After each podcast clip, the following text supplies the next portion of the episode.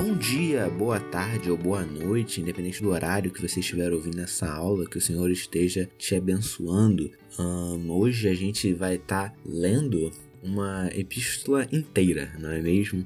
Na última aula a gente concluiu a primeira epístola de João, a gente fechou né, a primeira carta escrita pelo apóstolo do amor, e hoje a gente vai estudar a segunda epístola e na aula que vem a terceira. Hoje a aula é a lição de número 16 da nossa revista, de título Vivendo a Verdade em Amor.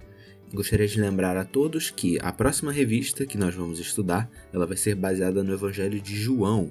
E se você quiser uma versão física da revista, você deve ir lá no nosso grupo de WhatsApp e colocar o seu nome na lista que está sendo repassada. Também lembrando que para essa aula em específico existe um material didático que foi enviado junto, um PDF aí que você pode ir lendo e acompanhando conforme o caminhar da aula.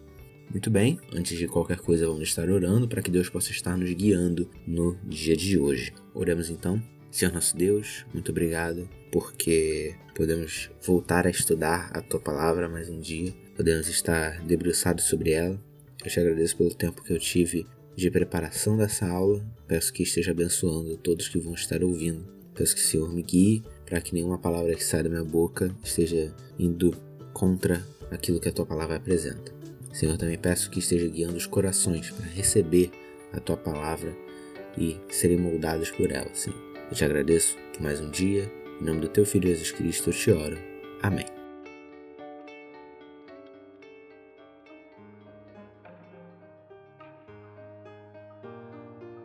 Muito bem, na lição de hoje vamos abordar a epístola como um todo.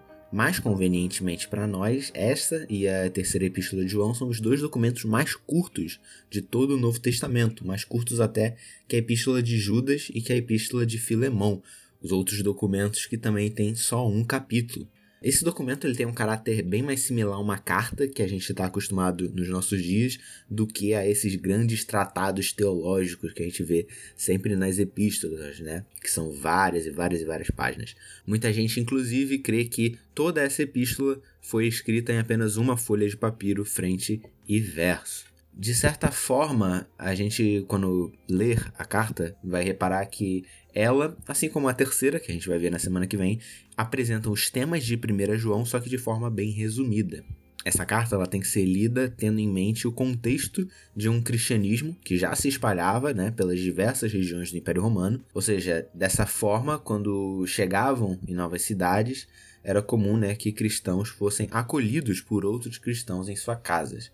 A gente pode ver isso quando Paulo é hospedado por Lídia em Filipos, por Jason em Tessalônica e por Gaio em Corinto, além de outras situações. Eu quero que você mantenha essa ideia de que cristãos hospedavam outros cristãos na sua cabeça. Essa é uma ideia muito importante para quando a gente estiver vendo o texto em mais detalhes. A gente vai ver também que, assim como na primeira epístola, tem um foco da parte de João na temática do amor e em como ele se relaciona com os nossos irmãos e com os falsos mestres.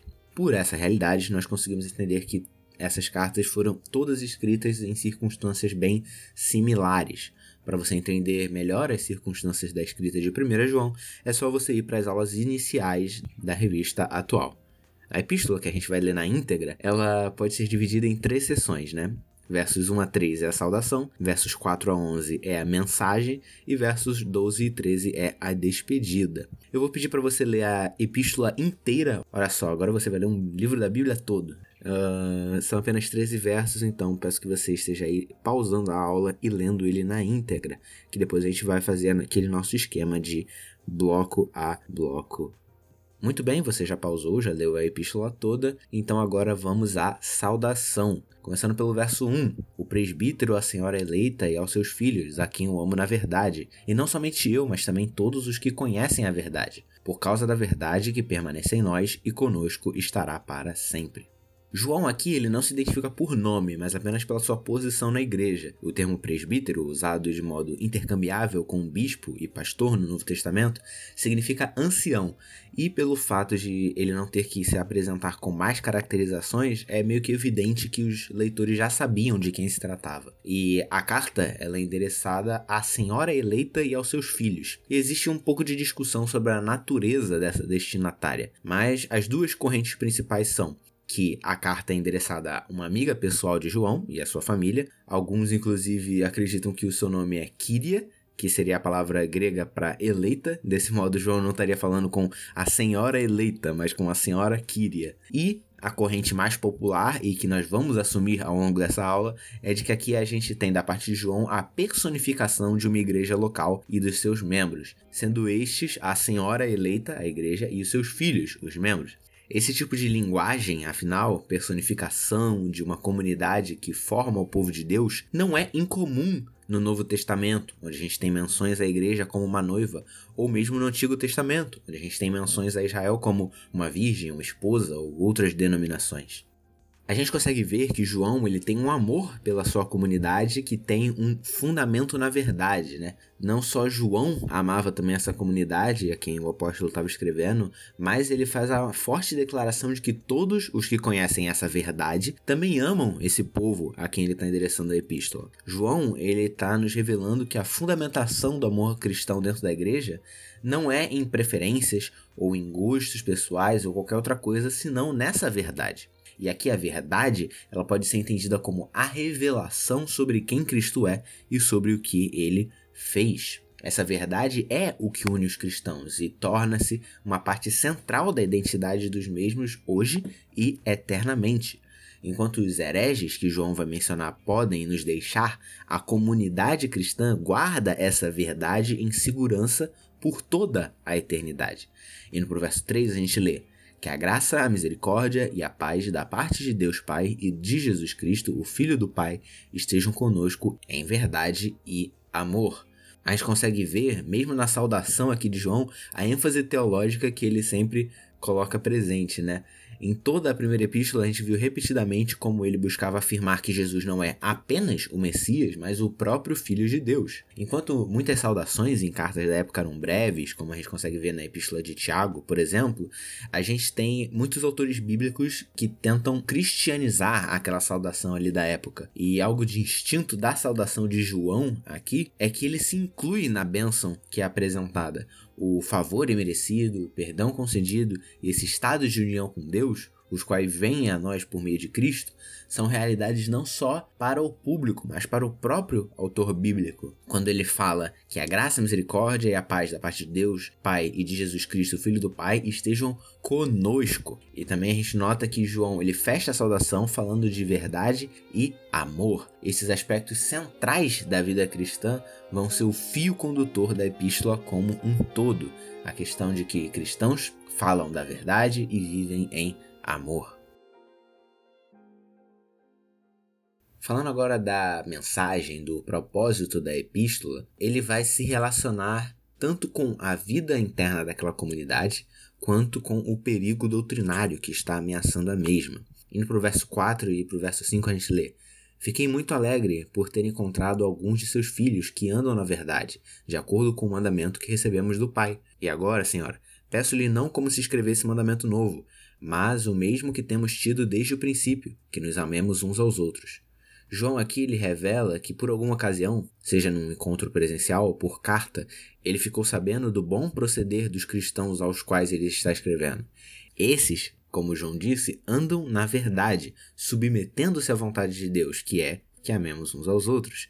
A gente recebe de Deus o mandamento de crermos nele e amarmos uns aos outros, algo que muitas vezes pode ser de extrema dificuldade porque a gente acaba confundindo fé com uma intuição e amor com uma emoção, como John Stott diz, mas a fé cristã é uma resposta obediente à autorrevelação de Deus em Cristo.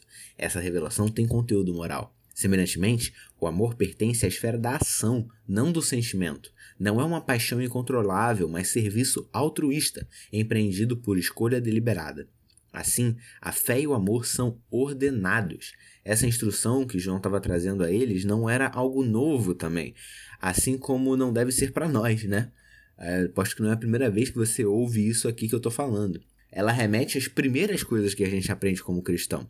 João elabora isso muito bem lá em 1 João 2, versos 6 a 8. Você pode voltar e também ouvir as aulas referente a essa passagem que eu falei. Se eu não me engano, são as aulas 4 e 5 dessa revista. E João aqui ele está apenas relembrando aos seus leitores de algo que é tão básico, mas tão central na vivência da fé cristã. E no verso 6 a gente lê: E o amor é este, que andemos segundo os mandamentos de Deus.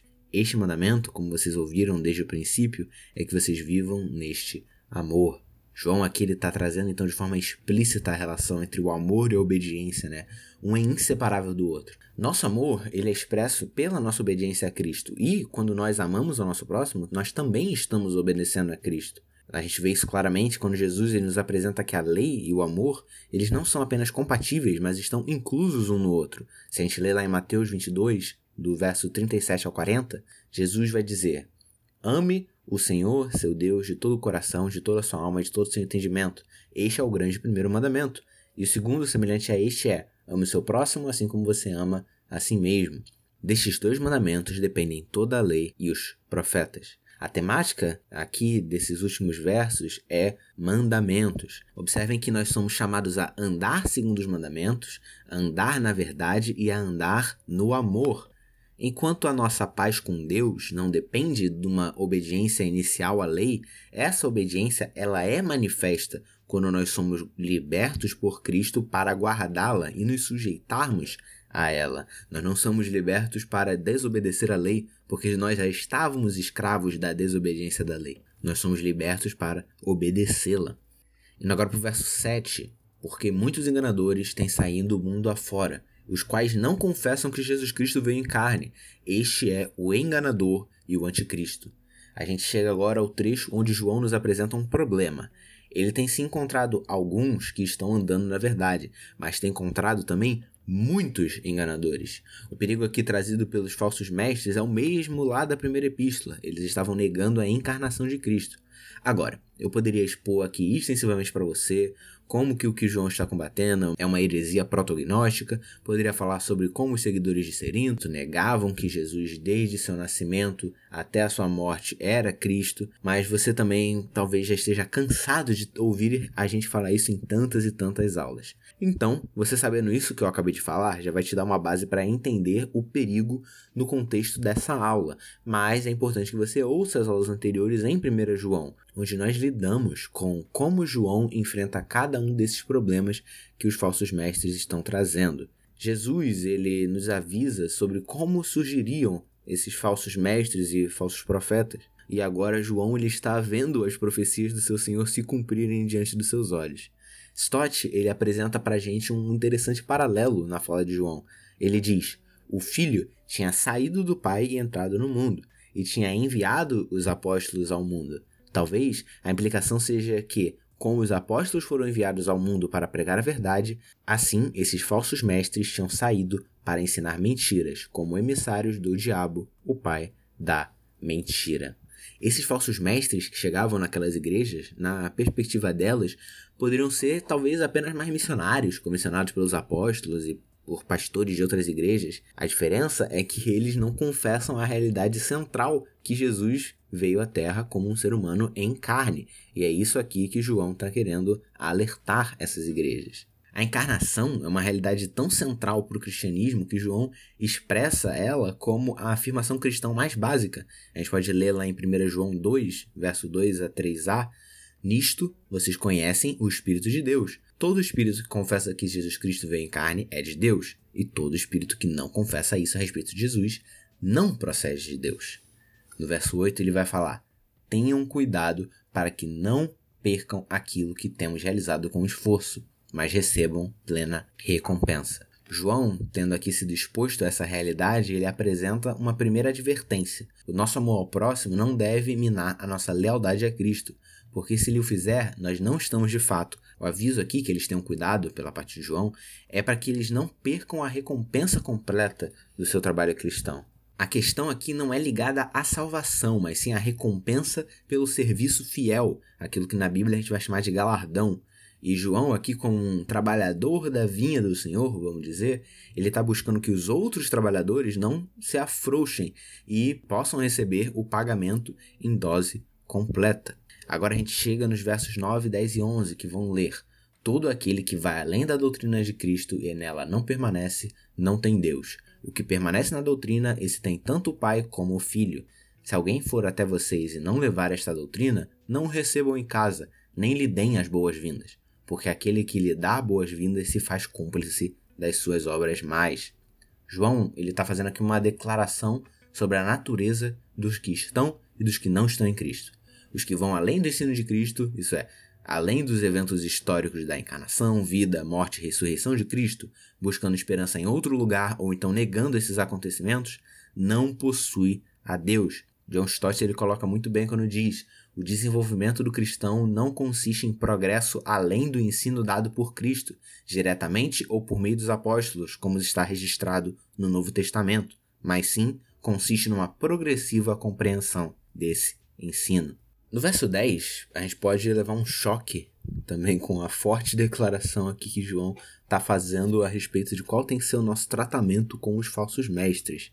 Né? Cristãos são chamados à hospitalidade não em uma, mas em várias passagens do Novo Testamento. Você vai ter inclusive uma lista no documento que é enviado junto com a aula. De modo que muitos intérpretes eles acabam torcendo o significado dessa passagem por achar que se eles não fizerem isso, ela acaba sendo inconsistente com o restante do ensino de João. Mas, para a gente entender esse versículo com clareza, a gente precisa ter algumas realidades em mente. Primeiro, João não está falando de pessoas que acreditam ou que carregam ensinos errados. João está falando de mestres que apresentam esses ensinos. É a diferença entre um usuário de drogas e um traficante. No caso de alguém que não abraça a Cristo, esse pode ser conquistado pela pregação da verdade. No caso daquele que é comissionado para ensinar o erro, esse tem que ser rejeitado. Segundo, João ele pode estar se referindo a uma recepção oficial por parte da igreja, já que a gente já estabeleceu lá atrás que ele não está escrevendo para apenas um indivíduo. E, como igrejas naquela época não eram organizadas em templos e catedrais como nos dias de hoje, Convidar um falso mestre para a casa onde os cultos ocorriam é abrir uma brecha para que o mesmo propague os seus erros. Terceiro e último ponto, João não está falando de mestres que discordam em pontos secundários da doutrina, mas daqueles que negam a encarnação. Por exemplo, nós, como batistas, discordamos profundamente daqueles que batizam bebês, mas isso não nos impede de convidar um irmão presbiteriano para pregar. Nós, como batistas, discordamos profundamente de um sistema de governo episcopal, com bispos, arcebispos, etc., onde a congregação também não tem poder nenhum de decisão sobre quem são os oficiais, mas isso não nos impede de convidar um irmão anglicano para pregar. O ensino que é trazido por esses mestres do qual João aqui está falando, ele é derrogatório para a obra de Cristo e para a compreensão dos cristãos sobre o que é ser cristão. Se nós acolhemos esses falsos mestres em nome do amor, a gente vai acabar faltando com amor para nossos irmãos que estão sendo alvo desses falsos mestres. O verso 11 conclui o assunto de João quando ele mesmo está caracterizando como cúmplices do anticristo aqueles que favorecem a obra iníqua dos falsos mestres.